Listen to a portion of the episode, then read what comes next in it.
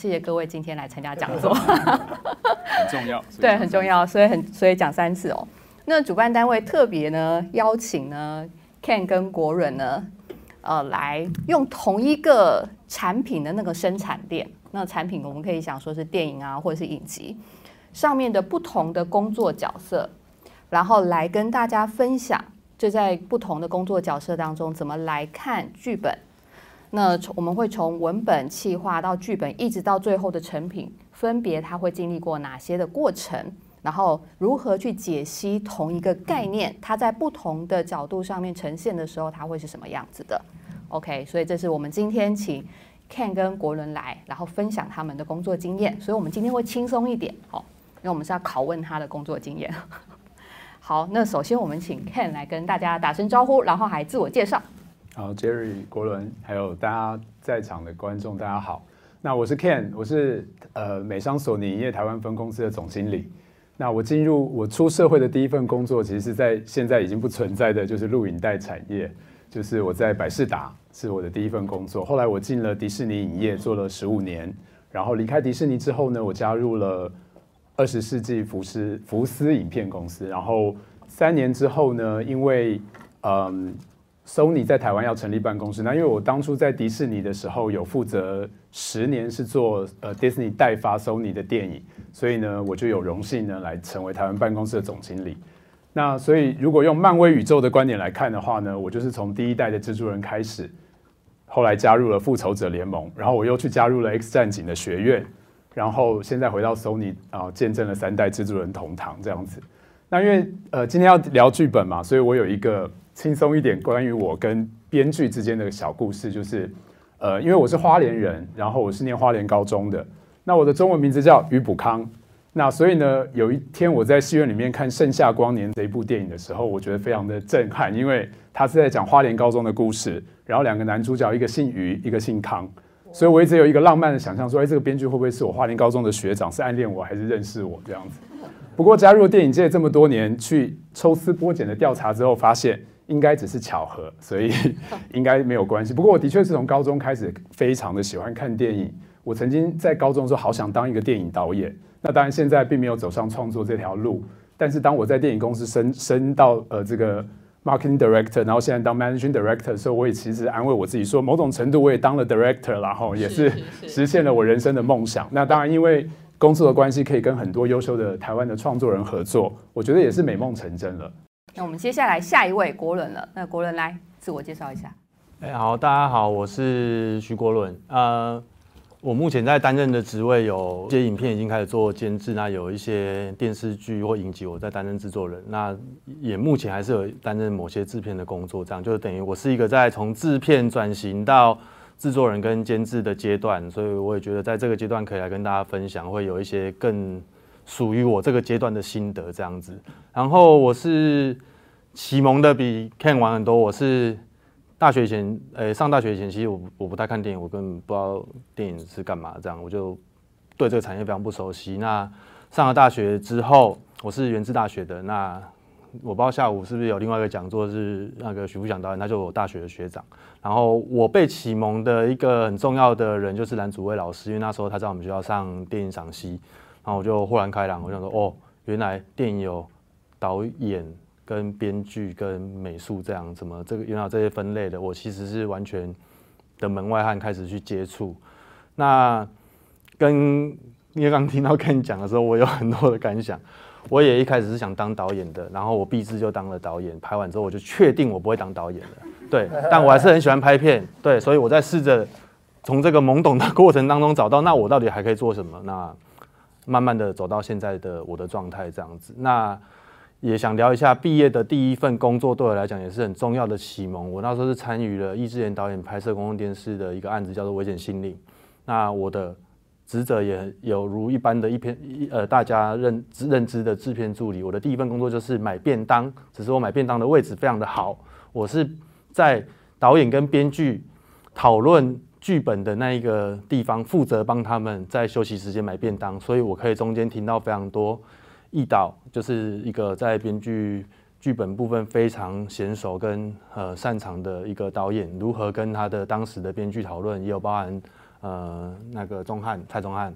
那那个过程对我来讲是一个非常好的启蒙，这样子。那也期待待会可以跟大家多多的分享，谢谢。啊，等下，我们两个讲完，那那你还没有自我介绍啊？不太对，你要不要来介绍一下你自己？可恶！我本来想说应该就直接跳下一个问题了，对不对？就要开始。他是监制，所以你要听他的。好，嗨，各位好，呃，我叫 Jerry。你们都讲了你们怎么跟电影结缘，那我讲一下好了。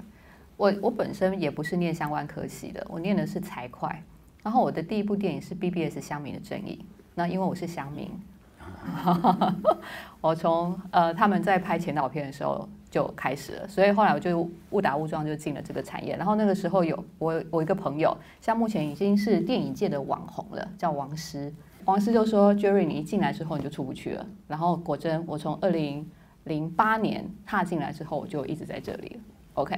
然后呢，我上一份工作是在文化内容策进院当文化金融处的处长，干嘛呢？专门帮大家找钱，就是要怎么样把就是一些完全不懂这些产业的人的钱，然后弄进这个产业里，然后让这个产业开始很有钱。然后赚钱可以回去给那些不懂这些个产业的人，让他们赚钱，大概就是这样。结果后来你知道，在公部门就是跟产业还是有点距离的，所以后来还是回来就是产业了。那我还有担任过，就是刚好跟 Ken 有一段相关的。我那个时候是香港福斯请我当他们的 Credit Lab 的台湾的统筹，我带了在台湾，我在台湾带了六个导演去 LA 上课，然后。呃，上了十天，然后回来，然后又继续上了四个四个月的课。因为我是统筹嘛，所以我就蹭课。对，所以我大概也就知道美国的那个影集大概是怎么 run 的。谢谢你帮我们把钱带进来，这很重要。对对对对对对对，然后把钱带进来，再把钱带出去，然后它它就可以活络起来了。那接接下来呢，我们等一下呢会分别拷问两位导师，然后我们准备了一些题目，然后拷问他。那我们第一个要拷问的就是 Ken 了。好，Ken，我想请问一下，第一个问题是什么样的契机？因为我知道你刚刚讲了，你现在目前是担任台湾呃 Sony 台湾区的那个总董事总经理嘛？什么样的契机让 Sony 开始决定要在台湾就是投资跟制作国片呢？因为我们知道在之前其实好像也就只是发行而已嘛。你可以跟我们分享一下，你是用什么样的契机开始做这件事情的？好，这很重要哦，这就是第一个钱。好像就让我回想到我那时候去面试的时候，就是我跟我的老板面试这个呃索尼影业台湾分公司总经理这个职位的时候呢，我是准备了证件去的。那我其中有一个证件呢，就是说我希望能够跟台湾最优秀的电影创作人合作，让世界看见台湾这样子。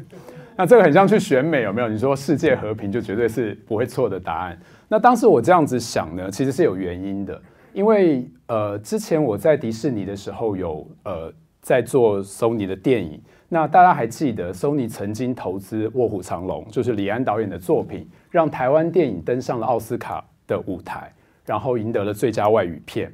哦，就是说其实 Sony 是蛮早就投入在亚洲制片的，那所以我觉得这个是当初 Sony 就有这样子的一个。契机，但是后来当然因为可能市场的变化或者公司结构的一些改变，好像 Sony 投资台湾电影的就比较少。那当然我在做 Sony 电影的时候，我们曾经发行过《不能说的秘密》。那我自己因为在 Disney 的关系，我也做了很多的呃，参与了蛮多国片的呃发行，包括《海角七号》啊或者《犀利人妻》这些电影。所以我觉得。呃，虽然我们在外商、美商的这个发行公司，那我们大部分的时候都是做好莱坞的电影。可是，当我们可以做到台湾电影的时候，我觉得那个呃情感或者是跟创作者接近的程度，是让我觉得很兴奋的。所以，当初 Sony 在二零一九年要成立办公室的时候，我就设下了一个目标。那当然，因为我们二零一九年才成立，所以我们公司才三岁，要迈入四岁。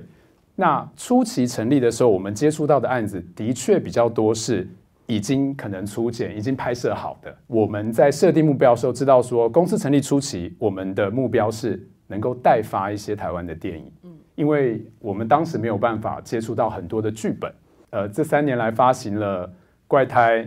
可不可以？你也刚好喜欢我，刻在你心底的名字。当男人恋爱时，还有去年金马奖的最佳影片《瀑布》，一路下来的成绩，真的让我们被总公司、被国外看见。然后让台湾的电影、台湾的作品、台湾的企划受到国外的重视，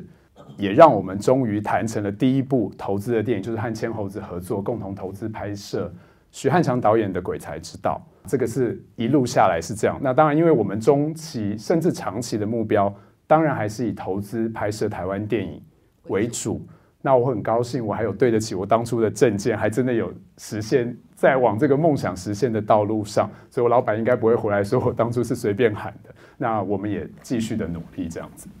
那我问一下啊，那以现在目前来看哦，因为你看哦，你从一刚开始，我们是 Sony 是从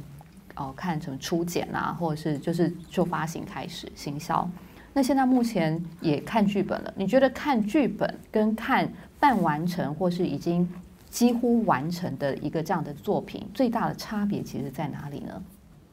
呃，我觉得蛮不一样的，因为我们在看文字的东西的时候，就会对画面会有一些想象。那但是如果这个电影已经是初剪的时候，它基本上已经有影像在那边了，所以它的想象空间就是比较有限。那当然，可能针对初剪的电影，有时候我们会给予一些建议，但是这些建议是它一定前提就是它一定要有拍下来。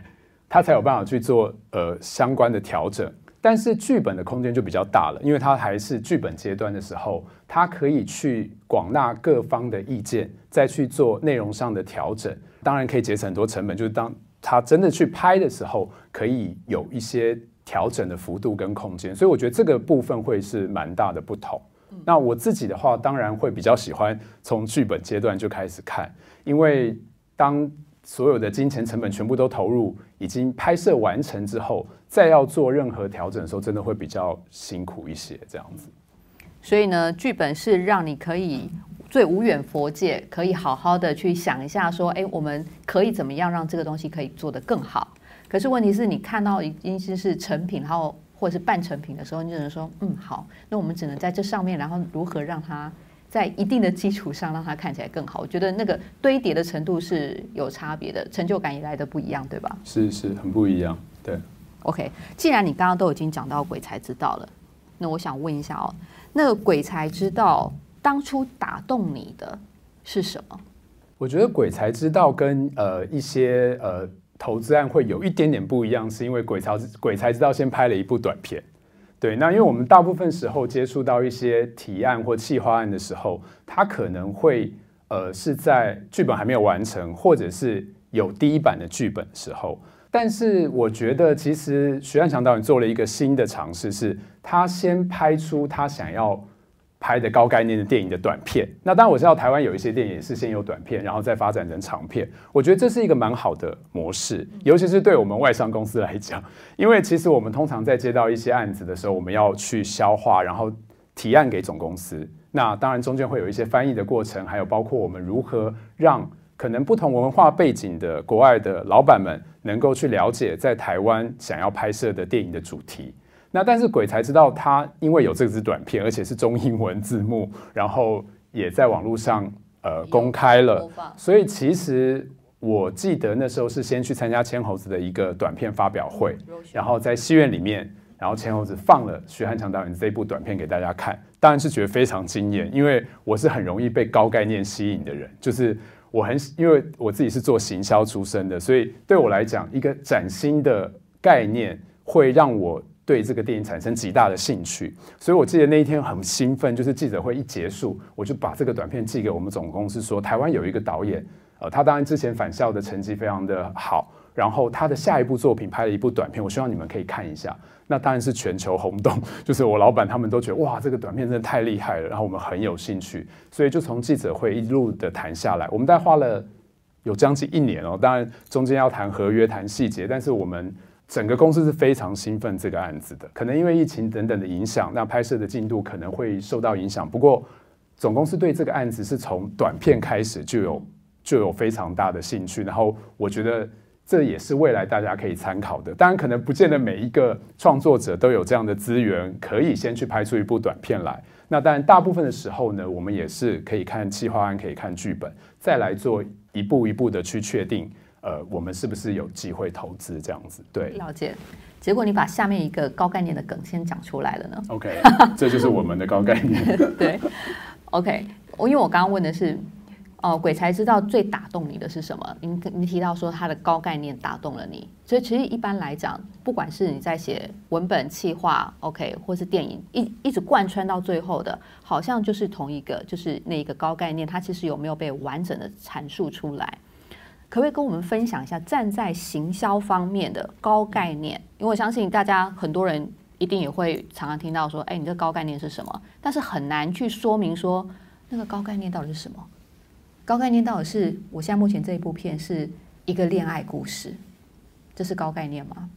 好像不是。所以我们请 Ken 来从行销方面来看一下，跟我们分享一下，你觉得那个高概念是一个什么样的说法？可以跟大家分享一下，站在行销的立场，你看到的那个会是什么？其实我们当然看到很多案子的时候，我们会了解到各个层面。我想今天都会聊了，就是可能我们看剧本的会看哪一些部分。那对我来讲是，当我们有那么多的资讯的时候，可是我要去跟总公司介绍这部作品的时候，我会用什么样什么样的话去写？比如说，你只给我两句话，我要来介绍这部电影，对我来讲，那个应该就是高概念，就是我要。怎么样让这个电影可以去吸引到观众？其实我有一个例子是，好莱坞最近最会玩高概念，就是一个 Jordan Peele，就是不知道大家有没有看过《逃出绝命镇》（Get Out），还有就是《Us》，就是我们。我觉得他是这个好莱坞导演最近啊，就是玩高概念玩的非常厉害的一个导演。他可以让你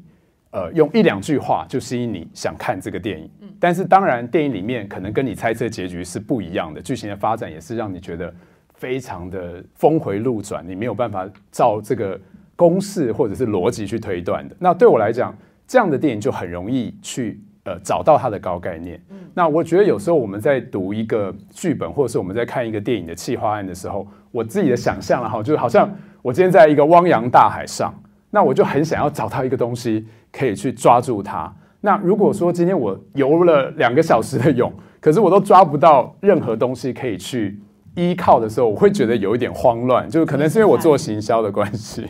就是我会我会不知道说，如果我今天要去发行这部电影，或者是我要去创造一个行销的主题的时候，我会找不到那一个点，那一个点或那个梗。那对我来讲，那个应该就是高概念。那当然有很多的高概念在片名就已经有传达出来了。呃，像鬼才知道就是一个呃很多呃玩玩文字游戏的一个双关的高概念，然后。其实他在短短的一个短片里面，然后一句话说，有些人的才华做了鬼才知道，你就可以抓到说，哇，这个高概念真的是很厉害。当然，至于为什么或者是故事的内容，那当然就是往下看。我是觉得有时候如果一个电影我们抓不到那个高概念的时候，可能观众也会有点不知道为什么他会想去看电影这样子。对，所以我觉得高概念对我来讲是真的很重要的。对，就所以我们每次都说 What is the high concept？就是我们常在看一个电影的时候会去问这一句话，这样子。嗯，那我好奇问一下，你那时候 send 鬼才知道给你们就是老外的时候，你的信里面怎么介绍这部电影？你是说我的英文信吗？呀，呃，这个这个我觉得就是嗯，要考验我们的英文能力这样子。那我尽力了，我尽力了。我不是说我英文很好了，但是有时候可能外国人在思考。呃，一个电影或剧情的逻辑跟我们的想法，有时候我们有一些哦，这是台湾的文化，这是台湾，就像就好像我常在，我都会常常会去问我自己一些问题，然后试图想解决看看。比如说，我就问我自己说，如果我今天发了一个诸诸葛亮的电影好了，我该怎么让国外了解什么是诸葛亮？好，或者我如果发一个铁狮玉玲珑好了，我要怎么样告诉国外这个叫做什么？但鬼才知道的话，其实那时候我们主要的重点就放在说，一个人往生之后，他还是要力争上流。那成为阴间的 super star，就对我们来讲，我们大概的概念是这样子。那当然就用我所知的英文，然后尽力的去把它兜出一个我觉得还看起来蛮通顺的句子，这样子，然后就去把它送给怪。不过鬼才知道，真的还是有一个很棒是，请见影片，你知道，我多想每一部电影都可以跟国外讲说，请看这个连接，你就知道是什么样的电影了。那不过大部分的时候都没有那么幸运，所以大部分时候我们还是会去。或者用一些电影的比呃比喻了哈，比如说我们觉得这部电影就好像哪一部电影加上哪一部电影，然后综合之后，然后交给哪哪一个导演来拍，那它会变成什么？嗯，但是我也想过，就是有时候电影它的复杂程度可能是超过我们可以去呃找出讲出这个高概念。比如说 Christopher Nolan 的电影，大家有办法说出天能的高概念是什么吗？或者是呃，它的这个 Interstellar 叫做星际效应？对。那但是我觉得这个天能就是让我觉得他做了一件很厉害的事情。我不知道大家还记不记得天能在行销这部电影，它只有一句主轴叫做不用了解它，只要感受它就好。嗯。哦，我觉得这个是真的是很厉害的一个行销方法。他没有告诉他的高概念就叫做 feel it，don't understand it，feel it。这是我看过所有行销最厉害的，因为天能我们真的没有办法一两句话把它讲完嘛。对，没错。可是 Ken，你刚刚讲的那个是，他已经到行销的部分了。对。可是如果剧本今天有一个编剧，然后他递了一本本给你，然后跟你讲说，你不用了解他，你只要感受他，你会叫他给傲吗？我就说，我我大概会说，你给我几天时间，我看完，我想一下，你知道，我我想一下再跟你讲，我感受一下再再回复你。了解。那我可以综合一下，大家可以试着一下，就是鬼才知道的高概念会是什么？做人已经很不容易了，做鬼还是要力争上游。就是这年头，连做鬼都要那么艰辛。这大概就是那个高概念。大家现在目前大概可以稍稍理解所谓高概念的意思了吗？因为如果一旦你递案，今天不管是国人或者是 Can，就要问你，你这部片想要表达什么？那你要一两句话就可以告诉他。就有有所谓的电梯提案，电梯提案可能人家人家讲的是说三十秒，可是有的时候人家可能不会给你三十秒，你就五秒，你就五秒，你就要抓到他的那个眼球，那你要干，你要你要怎么跟他说？那个就是高概念，如何一句话可以把这部片最打动你的东西可以打动到别人，也就是所谓的不实广告。呃，不能 不不完全能这样讲。对，其实就是行销广告词，对不对？那我想问一下，Ken，你现在目前也看了很多剧本了吗？我相信不是只有台湾的剧本。我以国外的那种那种模式，当他们收到剧本，然后他们决定要要可能要拍的时候，他们一定会发给其他分公司，然后去看。你觉得国内的剧本跟国外剧本现在目前看起来最大的落差是什么？呃，其实有一个很基本的落差，不过我想这个可能待会国伦可以就制作面来帮我们分析一下，就是。好莱坞的剧本跟台湾电影剧本有一个很基本的差异，就是页数。这个我觉得可以，大家可以了解一下。就是台湾电影的剧本通常页数都比较少。我有想过这个问题，说会不会是字的大小的问题？可是英文字其实比较小，这一点是我觉得是第一个基本的差异了。那当然，第二个的话，我觉得其实可能跟我看的剧本的内呃，就是因为我不是所有的剧本都看过，所以可能是刚好我接触到的剧本。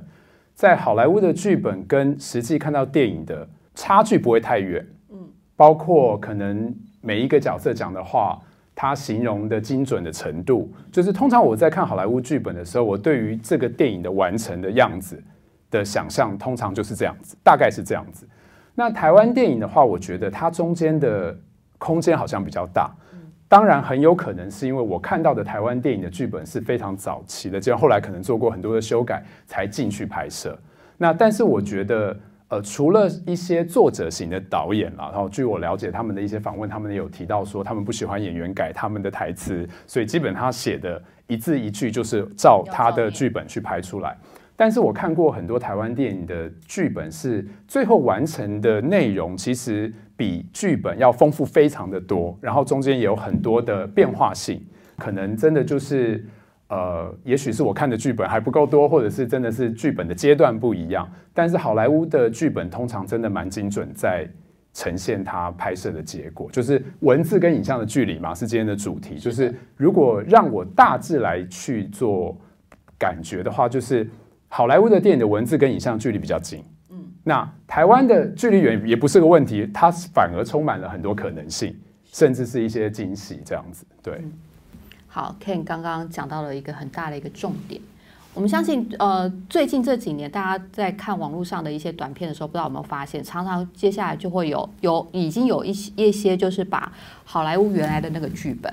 ，OK，跟好莱坞拍出来，还有他拍出来的影片，然后。他们会去做堆叠，然后去做比较。诶，他在这里，他其实叙述了哦，门打开，人走进来，其实照着拍。我们会发现，就是呃，国外的电影国外的剧本它的画面感很强，他在写剧本的时候，其实就已经把画面把它写出来了，所以可以去做这样的比较。刚刚可是 K 你说的是台湾这边的话，它其实没有那么多的画面感，它还有很多的，它还具有一些诠释的空间，对不对？或者说我在看剧本的时候，我想象的画面跟最后拍出来的画面可能会有呃不一样的状况，然后也不能说比较不好，有时候是变得更好。就是哦，我本来没有想象到，哇，这几句话是在描述这么这么呃大的场景，可是当电影真的拍完成的时候，我觉得哎，真的。的确不是当初剧本有呈现的，所以我觉得有时候在跟台湾的一些创作者在聊天啦或者沟通的时候，当他们去描述到说哦文字是这样子，可是最后它呈现的状况一定会比这个剧呃本好很多，我是相信的，因为台湾电影的这个从文字到影像的潜力还蛮大的。那等一下呢，这个问题就会给国人回答。所以现在目前来讲，Ken，你你现在目前对台湾的那个国片是不是充满了很多的期待？因为生命力非常的旺盛跟丰富，而且可以看到很多创意，对不对？是是。那准备好就是接受就是台下的新生的编剧们开始投递他们新的剧本给你了吗？没有问题。那我需要提一下，我看剧本的，就是我们看剧本会看哪些层面吗？当然，对，因为刚讲高概念，不是剧本只要有高概念就好了。就是说，高概念会是我放在第一个想要去了解的。那我觉得第二个层面是，其实我们常常在看一部电影的时候，会看它有没有 heart，就是这是比我们会说这这个剧本有没有心脏啊？如果用这个《绿野仙踪》来看的话，这个高概念可能像。稻草人要找到那个头脑嘛？那袭人要找到那一颗心，就是我们第二个层面要看。对我来讲，什么叫做这个剧本有没有心？我觉得是你想要用什么样的内容去感动观众。对我来讲，当然可能会有人举出一些反例，说：“哦，那有些是那种杀虐杀的电影，他要怎么样去感动观众？”我觉得不是这个意思，而是即便是虐杀的电影，比如说我们看《饥饿游戏》好了，它可能也会引发你一些感受、感触，或者是。醒思，那我觉得这个是广义的去讲什么叫做 heart。那所以对我来讲，我可能会想要知道剧本的感动观众的点或感动我们的点是在哪里。当然，第三个层面呢，我第三个才讲这个，可能在座的创作者不会太开心，就是创作理念。我知道创作理念非常重要，通常我们在跟创作者接触的时候，我们也会先聊创作理念，因为创作理念是让我们知道，当我们想要做一些建议的时候。哪一些线是我们不能踩的？哈，因为创作理念绝对是创作者想要说这个故事很重要的一个点。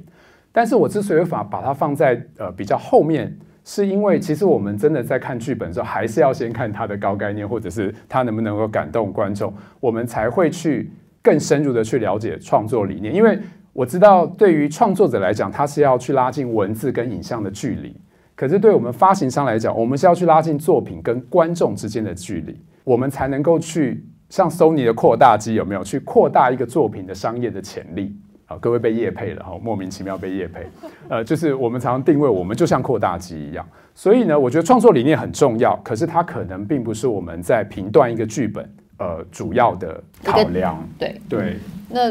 因为我刚刚问了，就是说丢给你，你自己刚刚也讲了，要你要看到哪一些东西，包含就是创作理念。那我想问一个，就是怎么样可以打动你？以怎么样打动一个以行销为主的，然后决定要现在开始投剧本的 key person？你最主要你会在习你在看剧本的时候会怎么样可以让你对这个剧本有留下很深刻的一个印象？那是那会是什么？我想我们大家在看电影的时候，常会听到有一句话，就说哦，it's all about storytelling，就是怎么说故事很重要。好，就是那当然要怎么说故事，当然要先有一个好故事嘛。那这个故事除了我们刚刚讲高概念，然后讲到它的主要的要感动观众的点是什么？那接下来当然是要看你怎么去说这个故事，就是你的 storytelling 是怎么样的方式。当然也包括你里面一定会有很多的角色，那你要从哪一个角度去写这个故事，或从哪一个人来带着观众去呃看这个故事？这个时候呢，你就要想象。对我来讲，我就会想象说，这时候在这个汪洋大海上的呢是观众，因为观众，比如说假设铁达尼好了，呃，事故发生之后，在这个汪洋大海上有那么多的人，有那么多的救生筏，那我们要观众去看哪一个救生筏上的哪一个角色来看这个事件，观点是很不一样的。那网络上有一个呃很好的文章啊，就大家可以去搜寻一下，就是在讲迪士尼的一个动画片叫《动物方程式》，它在全球的票房都非常好。这个文章的内容大概是说，其实这个电影的主角本来是那个狡猾的狐狸，嗯，但是后来他们做过了非常多的分析跟测试之后，觉得。这样子的内容没有感动到观众，所以他们就换了一个角度，把角色换成是主要的视角了，变成另外一个就是菜鸟的那个兔子警察，然后整个电影就整个有很多的 heart 在里面，那因此也造成了也有一个全球的成功。所以真要你你的电你的故事内容要从哪一个角度去看，那当然也有一些故事要玩一些梗嘛，可能像不能说秘密好了，先从男主角的视角，再从女主角的视角。把这个故事讲一遍，变得很有趣，甚至大家也可以像那个 Agatha Christie 有没有？如果他的谋杀案系列嘛，不管是在东方快车上，还是在尼罗河上，一群人在车上，在船上，那从每一个人的角色去看这个事件的发生，然后抽丝剥茧，最后把凶手找出来，大家觉得啊，大快人心，很好玩的一个过程。所以我觉得，怎么样去说这个故事，从谁的角度去看这些事件，从哪一个角色出发，呃，会是这个 storytelling，我觉得蛮重要的部分。当然了，因为刚刚有讲到嘛，如果说今天牵涉到创作理念，可能创作者就比较不愿意去跟动这个他的剧本的创作内容。我觉得还有另外一个，我常常会面对到，就是有时候我们想要拉近作品跟观众的距离的时候，但创作者会比较抗拒的某些情节，我后来发现是因为有些是创作者本身的生命经验。这一点我觉得我也会认同，因为对我来讲。真呃真实事件是有一定的力量的，所以我会通常到了这个点的时候，我其实通常会同意。那我的想象是这样的：大家如果有看过《骇客任务》，有没有？Neil 有一次他掉进一个空间，只有他跟一个小女孩，然后出不来。那对我来讲呢，这个就好像我们姑且从灵性的角度叫做创作者与他的内在小孩好了。好，这个他是要透过创作的过程去疗愈他生命经验的。所以到了这个时候呢，我就会觉得。我们通常还是觉得应该予以保留。那不过以后可能大家每次只要我们建议说这边可能要改一下，大家就会说：“哦，这是我的生命经验，你不要动，你不要影响我内在小孩的成长。”其实呢，我觉得当然也开开玩笑啦。其实还有另外一个方式是，有一些电影在完成初剪之后，像过去我看过很多国片成功，都是因为他们做过非常多的焦点小组或者是盲测，去让观众看电影，然后给予意见，他们再修改。那我知道在剧本阶段，因为还是要保密嘛，哈，因为你们很有很多的高概念，不希望别人抄袭或者是意外的流出去之后，可能就影响了你的时机。我觉得也许是大数据的分析，或者是真的做过一些测试，也可以说服我们发行公司。因为对我们来讲，有时候我们觉得这个剧情看起来好像会感觉拍出来会离观众有点远，可是如果做了很多数据上的分析跟测试。发现我们想要主打的观众年龄层都很喜欢这样的剧情设计或这个角色的时候，我想这个我们也是能够被说服的。所以我也蛮鼓励大家去做一些测试。那当然，如果真的很怕高概念被别人复制或抄袭的话，那可以参考徐汉强导演的做法。你先拍一支短片出来，高概念就在那边，你已经用了，就不会被人家抄袭了。这也是一个方法。了解，那那个成本有点大哦。对。因为我刚刚问的是怎么样打动以行销为主的你，就是你在看剧本的时候，你记得我记得我们第一次开会的时候，你跟我们分享，就说一个剧本打动你是会让你在里面看到那个剧本有可能可以之后成为电影海报的那个画面，对不对？哦，对对，因为我们呃做行销的人在看剧本的时候，其实很辛苦。就像做电影的人去电影院看电影，真的不是一般观众，是纯粹去享受一部电影。大家可能会想到很多很多哦，这边怎么拍的，那边怎么做这样。那行销的人在看剧本的时候呢，我们其实已经开始想，假设这个电影还没有片名，我们就开始思考这个电影叫什么片比较好。或者他已经有一个片名，可是我在看剧本的过程中，我觉得这个片名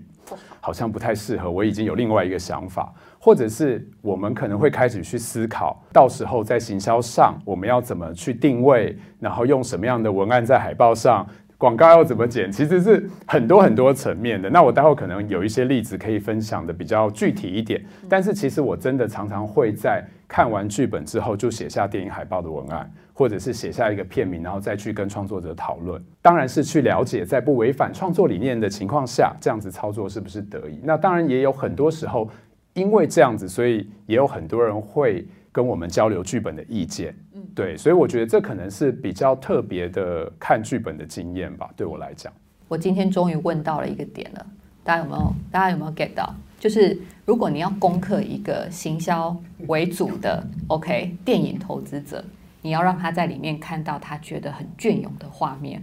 你要回去好好看一下剧本，然后重新调整一下，你要在第几场就可以直接抓到他的心，然后让他觉得嗯，这个可以，对不对？然后连 slogan 都出来了，这个时候你们就可以再有更多一点的互动。所以 Ken 被我问完。可以可以先休息三十分钟。好，接下来我们要问一下，在旁边休息了待机三十分钟的徐国人，我想问一下，第一个问题，剧本对你来说是什么？哎，刚刚其实他已经问过我了，然后我也是在那个时候又卡住一下，但我刚刚 脑海中第一个闪过，就是我觉得剧本像是一个宇宇宙的起源。啊，我那时候我也不知道为什么，我答案是这个，是因为他这问题对讲太太单纯，而而令我千回百转。我会讲剧本是宇宙的起源，有点像是。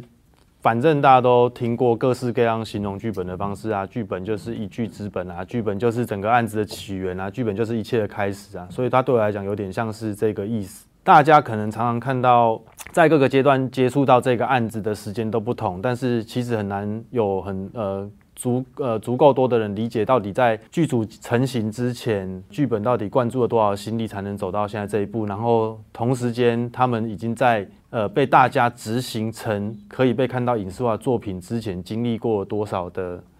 辛酸、辛酸以及疑问以及质疑，对，所以我还是会形容说它就是一切宇宙的起源这样子，对，就是像漫威宇宙的起源这样子的概念，对不对？对。那郭润你。你刚刚也讲了，你一刚开始的时候是从买便当开始，但是你刚好呢，就是在于就是从很前期，就是在编剧跟导演就是在沟通的这个过程当中，所以你也旁听了很多。这对你现在目前的那个工作有什么样的帮助吗？我觉得从那个起源开始讲，就是。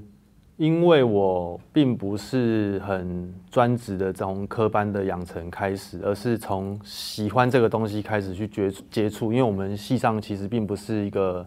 完全专职在教电影创作或什么。even 我觉得很多的课程上，可能对于导演或对于呃剧本已经有更多的教学方式啊，但其实在制作上一直都没有。所以我的养成一路上都是。靠经验去养成，我去很幸运的去听到这些导演或很好的编剧，他们如何去思考他们的说故事方式，以及他们为什么会在意现在这个点，然后以至于我们最后在看到影像的成品的时候，我们也可以同时经过这些时间去验证，说他当时的在意有没有实质的帮助，或者是其实可能不一定，他当时的在意或纠结是重要的。我们其实有机会。呃，经由这些案子去验证，包含可能还是要讲一下那个案例，就很像是刚刚最早讲到说危险心灵，我觉得当时对我是一个很宝贵的经验。后来也有机会在参与，呃，他们在毕业前一年爆炸，那是郑有杰导演，那这些都是剧，那我们都是从很前期开始去参与到会讲到爆炸原因也是爆炸，其实这个剧本最早是简世根，简世根那时候有参与一起去做，然后有杰导演其实做了非常大的幅度的改编，是。真的非常大幅度的改编，那这个我可能很难三言两语讲完，但是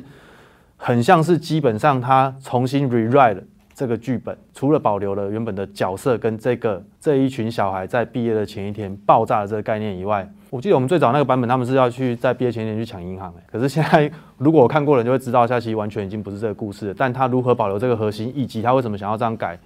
在我们已经进入筹备的时候，因为那一部片我是担任制片，对我们来讲，我们也差不多快要在开拍前爆炸了。因为导演开始改剧本，我们同时在筹备。他跟我说不抢银行了，这些通通都不要了，我要开始写。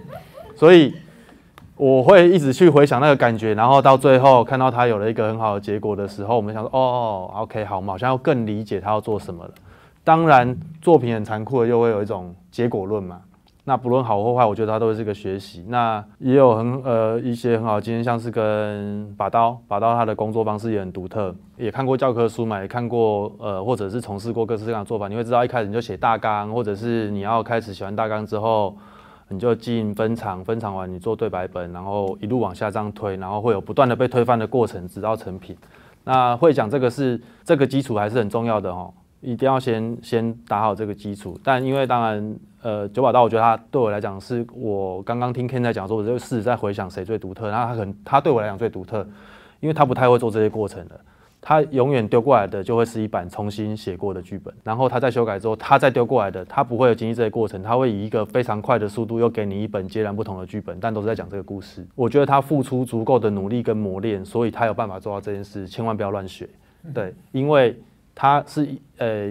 如果最早我记得看过他报道，他每天在还没有开始去拍电影之前。他是一个成功的小说家，他每天的练习都是三千字、三千字还是三万字，我有点忘记了，sorry。对，他会是用这样的练习去达成的，所以他可以在我们遇到问题的时候，举例来说，月老，月老那时候我们遇到非常多大量的执行面的问题，因为预算，因为实际呈现方式我们无法克服，那他的概念通常都是因为他身兼当一个编剧嘛，好，他理解完我们提出的问题了，他说给他给他四天，他会去调整。他在四天之后可以给我们一个没有剧情 bug，并且修改掉这个问题的剧本，然后我们再提出新的问题去挑战导演跟编剧，然后他再回去修。那这对我来讲是一个奇特的经验。那另外一个去分享的是，例如魏导的写作方式，他也可能会跟大家不太一样。那因为创作者可能都会慢慢找到自己的方式啊。那魏导他也跟我讲过，他的工作习惯就是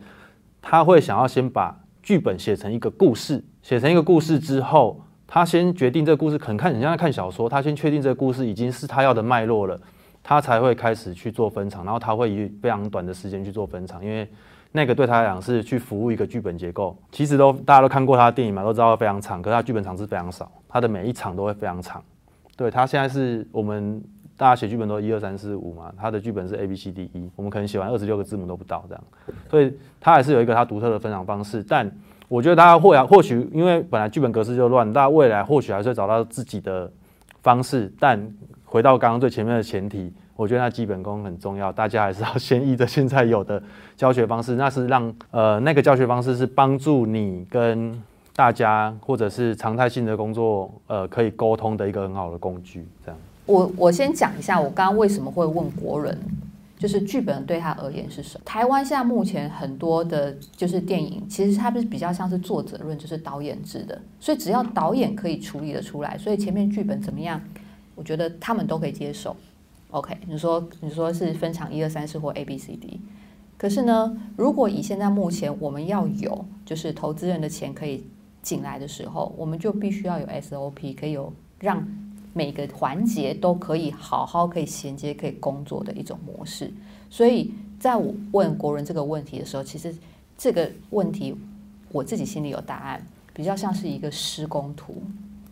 你们是建筑师，编剧是建筑师，你们有你们所谓的建筑理念，你们还有就是你们想要讲的那个高概念，你的这个建筑想要表达的这个东西是什么？OK，你把它写下来，你把它做在施工图上面，接下来。就会交给谁？接下来就会交给像徐国伦这样子的一个监工，监工看了你的工头，OK，看了你的设计图、施工设计图之后，他会先说什么？这个东西盖不出来。我就说老板，你要做这个工程，说两百万，可是你画出来施工图不是这个。哦不，对。嗯，你画了个一零一，跟我说两百万做不做起来？那你要先理解这中间的落差是什么。OK，你讲这样子，所以他就会开始拆解这个施工图。所以我今天就是刚刚前面一个前言，其实接下来我就要问国伦了。国伦，你可以跟我们分享一下，当你买完便当之后，开始走入了这一图，然后开始进入就是制片组，然后现在目前开始要往监制这方面走。你觉得现在目前来讲，你可以跟大家分享一下，会画那个那个建筑结构图跟拆解施工图，它是两种不一样的专业。我们来请徐国仁先生分享一下他怎么样开始拆解建筑师的 建筑设计结构图。好，那因为这个阶段上不同，我我就概略还是讲一下，因为我不知道大家知不知道一般制片组的分工，因为其实就是现场就有制片组嘛，你下面会有执行制片制片助理等等的包含场景，其实会有各式各样的工作。那一开始，呃，这些组员们到制片，我们其实的工作都是去把剧本里面的文字，试着在自己的部门找到自己需要去处理的的问题。例如，以场景举例比较直接，场景写咖啡厅，他就要知道这个咖啡厅是他要负责的，那他要如何去做到，去找到咖啡厅。到制片，其实可能会做的事情就是导演在剧哎，编剧在剧本上面写了。他们走出来，然后雨就下了下来，然后他们就忘了带伞，只好跑出去。那我们就知道这边我们需要下雨，因为我们不可能走出去等着下雨，我们再开始拍。我们要自己准备雨。好，但这些是什么意思呢？这些东西就会变成你要花的钱，所以我们开始会把它条列式的整理出来，去反映出这个剧本告诉我们，在每一个部门、每一个场景写到的人，他们各自的花费的预估是如何。他会借由这些总和，每一个字拆解出来之后。它代表的预算大约会是多少？会讲大约的原因就是预算它很有机啊。那讲到这边，以到制片端来讲，我觉得大块的说，可以说这个阶段我们在拆解这些剧本，都是在服务这个剧本以及导演的创作为主。以现在我开始在做的部门的工作，我有点是要对于他想要做的剧本跟创作，我必须再更进一步了。我可能并不是。服务它被做出来，而是我要我可能要提出更进一步的问题，是如何让它变得更好，以及为何你一定要这么做？我们能不能提出更好的概念，让他现在想要呈现的东西的必要性以及准确度更高？这就是我现在在转换时期会需要再更进一步做的事情。所以在这样的那个状况底下，你就会有很多不同，跟就是看的那个方向跟编剧不同的地方。所以像刚刚国人讲的，就是哎，他拆解了一下，发现哦，你们从那个。咖啡厅走出去之后下雨了，他就你们在写的是画面，他看的是钱，这样懂哦？然后接下来以站在你的那个角度，你会怎么去跟编剧沟通，跟导演沟通？就像你刚刚讲的那个，他画了一个一零一，跟你讲说，不伦，我想用两百万盖一个一零一。一样，我会分两个层面说，是就像我说，现在介于这两个阶段，我觉得思考的态度会不太一样。如果我现在是制片，我的任务一定会在这之前，他们已经成型了，一定会有人告诉我想要用多少钱拍这个剧本，然后导演也会提出他的看法。通常这个时候，编剧大部分已已退场，因为剧本已经完成了嘛，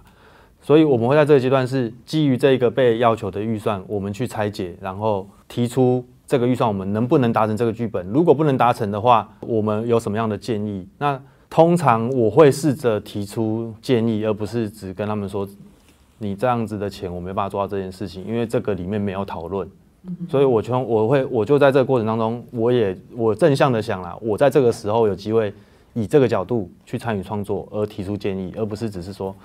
这样预算不够啊，这样子没办法做，因为我会觉得这个并没有双向互动。应该这么说好了，你这时候应该就问我说：“你一定要一零一吗？”你会想要了解后面，就是例如编剧或是导演，他其实在这场戏他最主要想要表达的意思是什么吧？对，因为看完剧本的时候，你一定会有一个自己当初的想法。我可能确实会在做这件事情，是我会去 double check 我这个想法没有错。那我们的理解正确的话。我也会觉得跟 Ken 的想法有点像是某一些不能违背的中心思想，我们尽量不去碰触跟打破，因为如果一旦碰触了这个，好像不管是创作端或者是我们，我们都有点找不到那为什么我要参与这个案子的理由了。所以那个东西我觉得确实很重要。也如 Ken 说的，我当然觉得一定会有反例。我的反例意思是不一定每一个案子都必须一定要这个东西。好，那再顺着这一个聊，好，可能具体一点大家比较理解。举例，月老当时在做的时候，有看过的人也会知道，里面包山包海，就是东西元素非常多，就是里面的元素又有爱情，又有奇幻，然后又有又有恐那个恐怖，又知道杀人的马志祥，然后又有狗要讲这样子，对，就是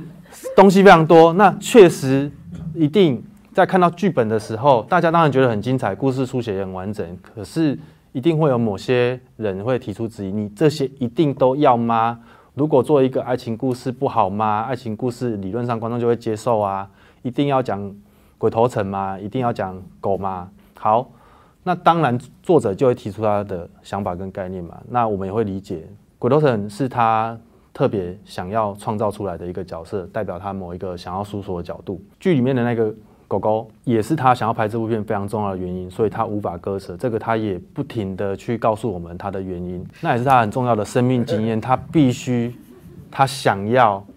拍这部电影。当然，除了改编他自己的作品以外，这件事情对他个人来讲很重要。会让他投出情感跟感情。那当他这样说的时候，以我们的角度当然就是哦，OK，那我们理解了。那他也是试着用他的创作者嘛，他也是身为创作者，因为他同时角度比较特别，身为导演又身为编剧，他也要去说服投资方为何他这么做。那当然最后投资方跟出品方们都是接受这个概念的。而且投资方因好像是第一版剧本出来的时候。一般呃，那个第一版的那个预算，我记得预估是一亿多。结果后来投资方看了之后，投资方说我只能给你八千万，然后后面就是开始改，改成八千万可以做的样子，是这样吗？最前面那个脉络我没参与到，但确实会要在这里面去做，是原本的世界观可能更庞大，那也不奇怪。永远我其实都没有遇到钱够的片啊，通常你永远不管你再怎么写啦，再怎么写，你永远给到的预算都是不够你拍的啦，所以。我其实都不会那么悲观看待这件事情，因为第一次会觉得哇，为什么钱那么少？第二次觉得又来了，第第第十八次之后你就知道说哦，其实这是一个互动的过程，它并不是一个绝对值，不是砍价，它不是一个绝对值。然后这可能待会会聊到一个重点，是因为在估预算的人，或者是当初拟定这个大数字的人，不见得已经知道剧本最后呈现的样子，他只能用他现有的条件去收集，然后评估出他可以有。拿到多少资源做这个案子，在书写剧本的人也不见得可以判断的出来，原来我写这个案子要花那么多钱，这个就是一个互相靠近的过程啊。对我来说，对，除非你实际上一定很难。大家如果大家自己有去书写，也会理解我在写的时候，我如何能够百分百肯定，我现在写出来是让多少钱拍这件事情，其实是非常非常非常难的。所以我才会说预算是有机的。扣回我刚刚自己讲的，预算永远都在改变。例如，我们可能拍一个电影。到拍摄完成，我觉得我出三十版预算是蛮蛮正常的，因为它会因为各式各样的状况不断的去调整，嗯，所以这就是常常就是有很多的编剧，就像你刚刚先分享的，就是呃他在毕业的前一天爆炸，一刚开始是在他在毕业的前一天去抢银行，然后就爆炸了，然后一直到后来就是他实际上拍出来的这个样子，我们常常会发现就是。呃，一般来讲也会有那种电影出来之后可能不如预期，然后它可能是改编的，那这时候编剧就默默出现了。我当初交出来的剧本不是长这个样子，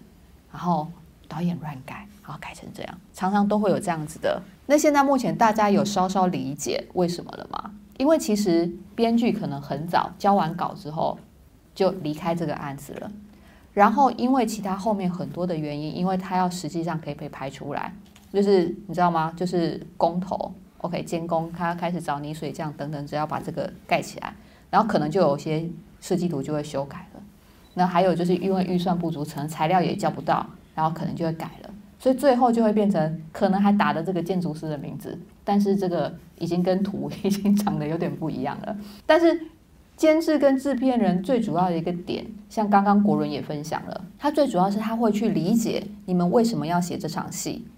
如果说现在目前你们交出来是四十场戏，后面可能因为预算或等等之类的关系，你会先做的第一件事情是先找出一定需要的场次，然后跟编剧跟导演他想要讲的那个核心的那些东西把它留下来，对不对？可以顺着这个主题再聊一件事情，应该是说也跟目前参与的经验有关啦。因为目前我实物上一定有商业片有做嘛，不论是剧或电影，那但艺术片或者是。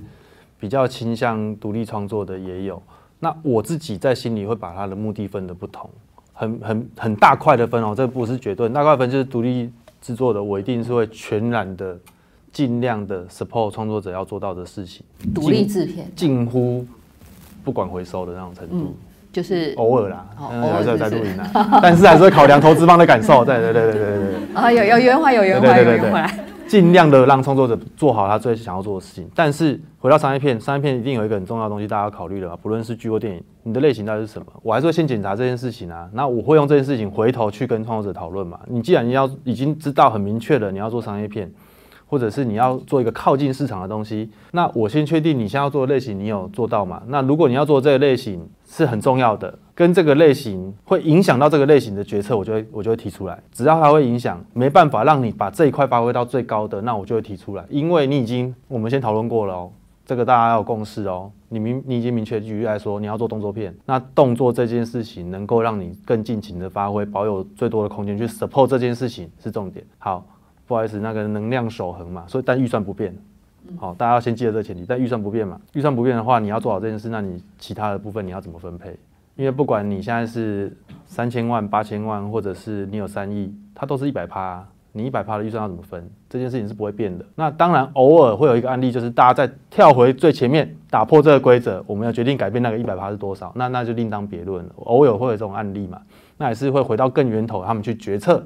去决定这件事情。我们为了让它往另外一个方向走，我们去改变这个最前面的原则。但所有事情都是从这个源头慢慢一路往下推的。对，那刚刚聊到八完编剧的一些感受，我也再补充一点，就是。这也是电影或者是影像创作有趣的地方，它真的会是一个集体创作啦，就是所有人的决定都蛮重要的，因为你的任何一个决定可能都会影响它最后长成的样子。对，只是可能编剧的冲击会最大，因为你是在那个最源头，咻跑到这边的时候，哇，怎么变这样子了？对，那个你的感受的冲击可能会最大。他是第一个生这个 baby 的人，所以最后生出来的 baby，他有他的蓝图，就后来发现 baby 长得不一样的时候，他就会失落。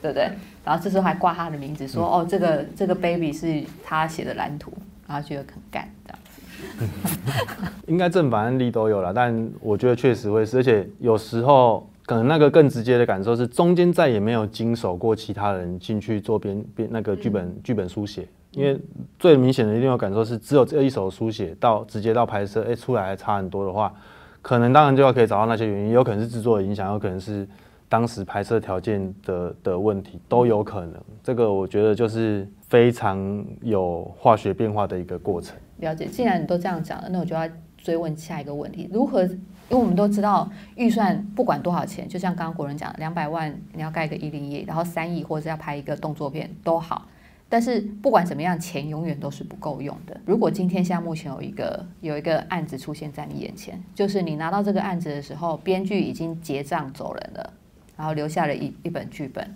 然后呢，好不容易找到了要接手拍的导演，导演看完之后觉得这个东西可能拍不出来，然后你们在没有钱的状况底下，谁要去改那个本？谁会去做那件事？就你刚刚讲的。哇，这个问题很复杂，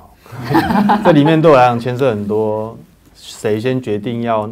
买单这个剧本这件事情，假设啊，假设现在是我决定买单这个剧本，我也跟编剧说谢谢了，他离开了，那表示我已经买单这个剧本了。那我找来导演说这个本拍不出来，那就要看我认不认同他提出的观点啊。会这样讲原因是我认为我如果收了，并且我让编剧觉得这个事情已经完成，导演说他拍不出来，只有两个可能，一个就是我误判了某些事嘛，要不就是这个导演的想象跟我不同，我们没有站在同一个利基点上去考虑这件事情，那或许。在讨论几次之后不合适的话，可能不要往那边去合作，因为它可能会导致一个悲剧发生。一来就一来就是我想要把它拉回来，二来它已经已经在那个基础点上，它已经往那边去了。嗯，这是有可能的。但如果是导演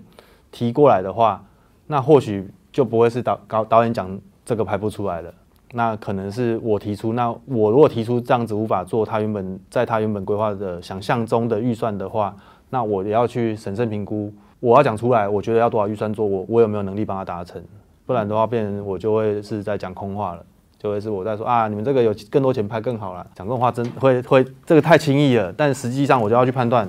我能不能做到，还是是我可以提出什么建议，在这个剧本的调整上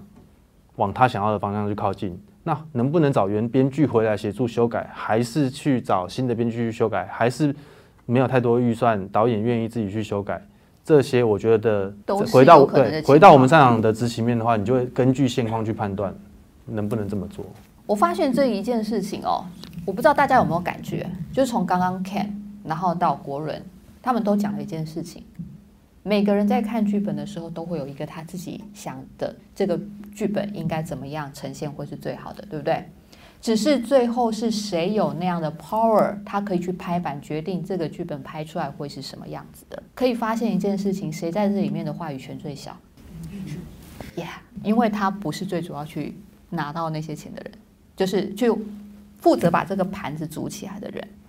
那刚刚国人也分享一下，你看像一刚开始你们把就是可能编剧就是写了本，OK 投给了 Ken，Ken 看了之后，哎，觉得哦，这里面有抓到我眼球的地方呢。然后他去跟国外申请，然后可能呃开出了一个预算，那个预算可能是根据于这个片型，然后这个 TA 他觉得可能可以回收的成本，他要拉在哪里？OK，然后他就去找了一个可能可适合做这件事情的编剧的监制，他就找了国伦，哎，国伦，我告诉你这个本没卖，好哩，啊，快跟你讲，预算五千万，好哩，你干不干弄？然后国人就会打开之后看完。五千万可能不行，因这就是大概的一个过程。那我们常常很多时候讲的东西，可能都会比较难以理解，所以我刚刚才会用转换成像是建筑师、建筑就是施工图等等的这样的方式，让大家可以理解。我们就大概可以比较能够去对标说，哦，那为什么在每一个制程，它可能都会有一一些不同的一些调整？因为每个人的工作经验都是不一样的。就像我们在写剧本的时候，我们可能不是很理解，那他们是怎么去决定把它拍出来的？然后他怎么样去塞，怎么样去分配那个预算？像国人刚刚讲的那个案子例子，就是动作片。他看了那个本，他跟人家去，他跟导演跟投资方确认说：“你是要动作片，对不对？”“对。”“OK，动作片。”然后只有这些钱，对不对？“对。”能量守恒定律嘛。所以国人，你可以跟大家分享一下，你哪边的钱比较少吗？那个案子，就之前有讲，我好像曾经也有分享过啊。我刚刚心里闪过那个是狂徒啊，啊，那时候我就是很明确跟他们聊完，我就是说我们一定要保留空间给动作嘛，然后你美术也要花钱，但美术要花钱原因是因为我要让动作可以打，所以他要打紧。那我就会跟他们讲的是，那我的美术费用。的最大空间会保留给大景，不好意思，其他我可能真的，我讲我都会讲最差的状况，避免大家有误会。我都讲，你可能会觉得其他景都很丑，但不好意思，我只要跟你确认你的重点是什么。因为我也有举出案，我还举 reference 给他看，因为那时候有一个片叫《权力突袭》，那那个景景大真烂，可是其实的没有仔仔细看你都不会看到，因为他们就都在前面打嘛，所以你根本不会 看到背景烂。可能当然从业人员会发现啊，但是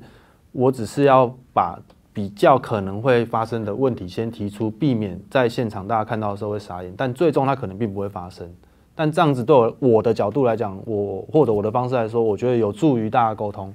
我觉得会有助于大家沟通。这样就是所以呢，就是像国伦这样子很重要一件事情，大家会知道他的工作是什么。他是理性的人，告诉大家是，我们只有这些钱，我们就在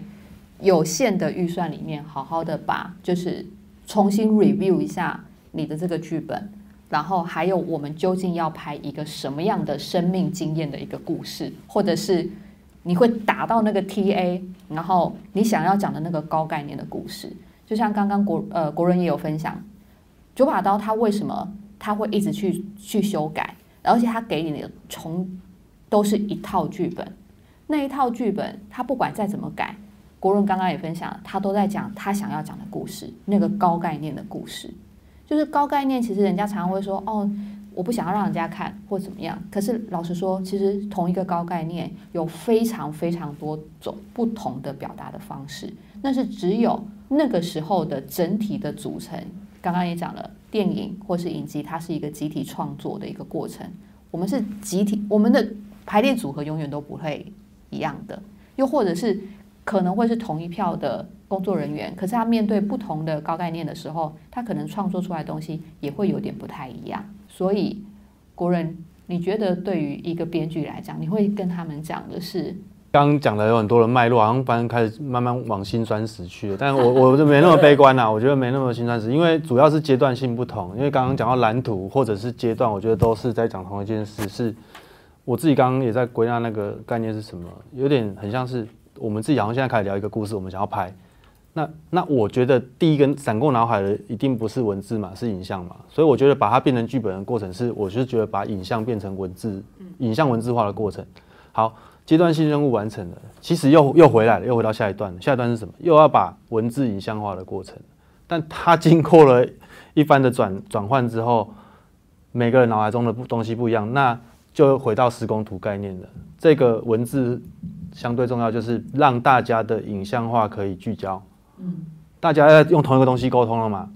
我们在找的都是在做，可能呃组成一个剧组，组成一个团队，你可能是从十个人、八个人到最后的四十个人到五十个人。我们不论是在用剧本或用电影的参考，或者是影像的参考，或各式各样的图片，在做的一件事情，都是在确认大家在影像化的过程当中的共识，共识是相同的。对，所以我觉得，哎，对啦，不用那么悲观，就是阶段性不同，或许后面没有参与到，但我们自己现在实际可能在做一件事情，是会让希望编剧再往后参与一点，在剧本完成之后，会不会还有机会一起参与跟。主创的读本跟演员的读本，会让他们在更了解，在影像化的时候，演员表演也是一种影像化嘛？他们会怎么去诠释，也可以帮助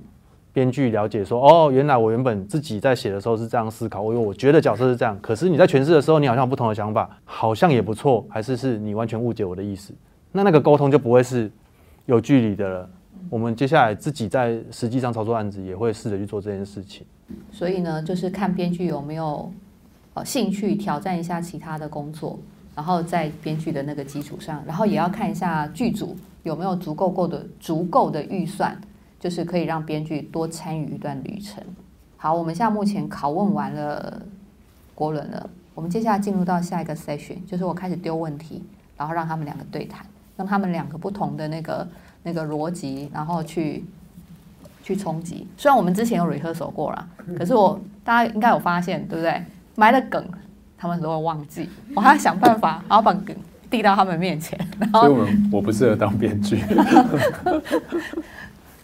是，但是对，还好还好。但是今天是讲 feel 的，就是该讲的梗，我还是会如实的，不管怎么样，就算很有痕迹，我还是会把梗 递出来，因为那是一定要让大家知道的哦。好，第一题，我想问一下，大家觉得，两位觉得？编剧跟导演的视角的差异性，这个部分主要是对白本跟差跟拍摄本存在的意义到底是什么？那我先提一下，因为我也不确定大家有没有经历过那个过程，但以我们自己现在实务上会做到，就是导演在进来工作之后，好，应该大家遇到很多案例都是导演如果不是编剧的话，他们蛮多数在某些呃。在他们做的案子里，一定会在最后要拍之前去改本，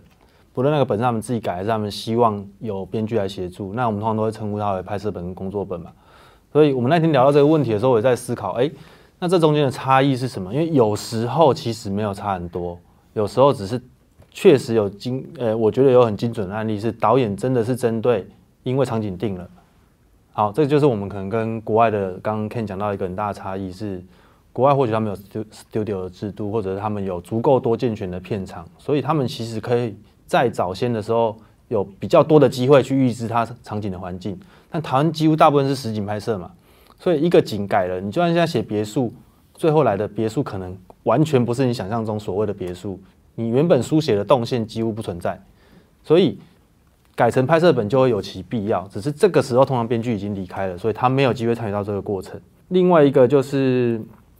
呃，导演自己在实际去筹备之后，因为其他的因素而必须去改动现在这个剧本的写法，那那个可能就不是纯粹因为动线问题而已，可能是在创作层面上他有想要去修改了，那那个改动就可能会比较大。所以我刚刚说我可能再再细分一点的话，对我来讲，刚刚我前面讲那种比较像工作本，是因为要让大家确定这个工作是会如着剧本现在的描述去进行的。那后面这个拍摄可能是他拿到了一个。他的角度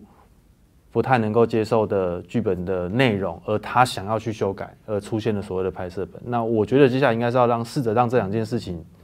的距离相对小一点，那或许那个精准度就会更高一点，会更贴近原本剧编剧想要的呈现方式。嗯，又或者是说编剧更能够理解文字跟影像之间的距离之后，他写出来的东西就会越来越精准。然后人家一看就知道，说哦，我可以很明确的描述出来你想要呈现的画面是怎么样子，对不对？那就不容易被改。好，也顺着讲，我们之前讲了一个，我就觉得很常出现的案例啊。我们继续从咖啡厅下雨往外走好了，走到街道街道上，我们就很常看到类似的戏码嘛。你会看到后面的电视墙在播东西，或者是后面的电视在播东西，然后这时候那个商店传出了一首歌。这种戏应该很很多剧本或很多时候大家都常看到，可是就是我们自己也会知道那个距离，因为我会还是很常看到写出来就写说哦，这时候播放 Michael Jackson 的什么什么什么歌啊，这时候播放 Oasis 的什么什么什么歌啊，但是他绝对不会去写一个我们认为务实上比较有机会取得的歌，但我又同时看不到他写这个歌绝对的代表了主角当时的心境，那我就会打一个问号，为何一定要放 OSS 的歌？然后我要花两百万去买它，我找不到原因，我找不到原因的时候，这个时候就会被修改，那我就也会有更多的问题回头去问。为什么当初要这样写？如果希望它被拍出来的话，这个就会是我们常常遇到的类似的问题。那它可能就会被修改了。那如果真的要厉害，那就是写到改不掉。那改不掉，表示这个东西非常的贴合。一旦要改的时候，这整个戏不成立。那这个音乐或歌曲，它就有它的意义跟生命力。那大家有发现干货满满哦，就是。要写一定要写到写不掉，不然的话一定会被换掉。好，那接下来我要问 Ken 了，Ken，你觉得像目前中外剧本最大的差异是什么？我给你一个提示，就是丹布朗的小说改编。OK，嗯，当然也跟我看的剧本的多寡有关。就是说，其实我在看外国的剧本，经常都有小说改编的作品了。对，像 Sony 最有名的例子就是丹布朗系列嘛。达文西密码、天使与魔鬼，然后地狱。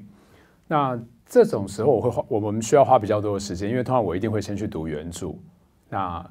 因为这个原著改编成电影的编剧的角色，就是要拉近原著的文字跟影像的距离，这是变成是这个改编剧本的工作这样子。所以我通常会去看原著之后，来去看这个呃剧情的设计上做了什么样的取舍，因为书通常都非常的厚，非常的。旁枝错节非常多，那怎么样去变成是影像之后，让观众感觉节奏感是快的，然后是很快可以切入重点，甚至比如说像地狱好了，其实电影的结局跟书的结局是不一样的，那可能也是怕观众已经看过书的人会觉得没有惊喜，所以他做了另外一个尝试，但是这个时候会不会得罪读者？好，这就有很多的考量。那所以通常我们会去看原著这样子。那的确，在台湾电影我比较少看到，可能刚好我没有接触到这样的案子，就是改编文学作品的，我比较少参与到。那我看的大部分都是原创电影，都是呃